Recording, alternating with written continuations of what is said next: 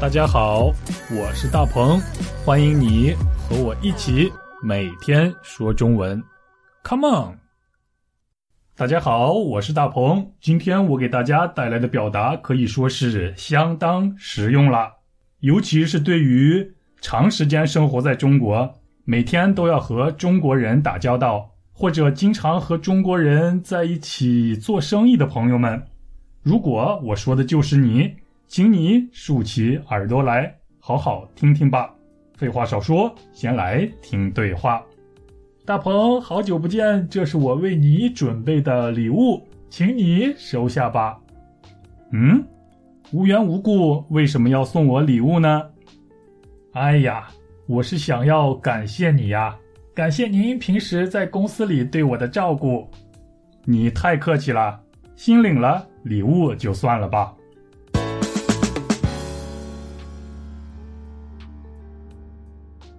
你听到“心领了”这个词汇了吗？这就是我们今天的表达。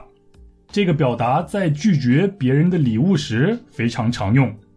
我们都知道，中国有着历史悠久的送礼文化，都说礼尚往来嘛。送礼也就是送礼物，过年过节要给长辈送礼，要给公司的领导送礼，要给学校的老师送礼。表示对别人的祝福，但是从收礼物的人的立场来考虑的话，有时候会因为礼物而感到有些负担，可能是因为礼物的价格很贵，还有可能是因为收了别人的礼物就要帮别人办事儿。那也就是说，只要我收了别人的礼物，就要帮别人的忙了，所以这样的礼物就不能收。这样的礼物不收也罢，但是怎么拒绝对方呢？用什么方法拒绝对方呢？怎么可以既达到拒绝礼物的目的，又可以比较委婉的拒绝别人呢？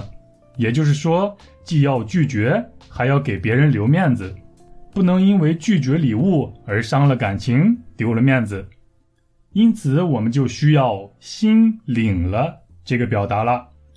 心就是心愿的心，就是指送礼人的祝福；领就是收下了、收到了的意思。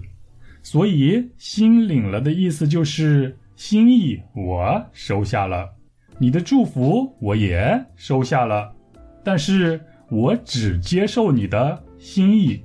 换句话说，就是你的礼物我不能收。大家明白了吗？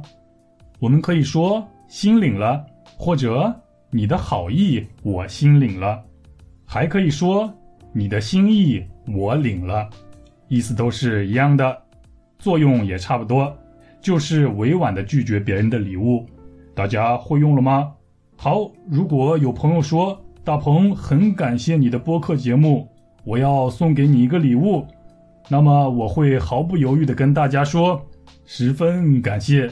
并且把我的地址告诉你，哈哈，好，开个玩笑，今天就聊到这儿，明天再见。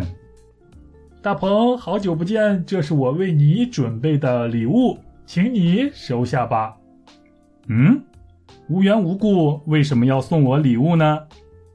哎呀，我是想要感谢你呀，感谢您平时在公司里对我的照顾。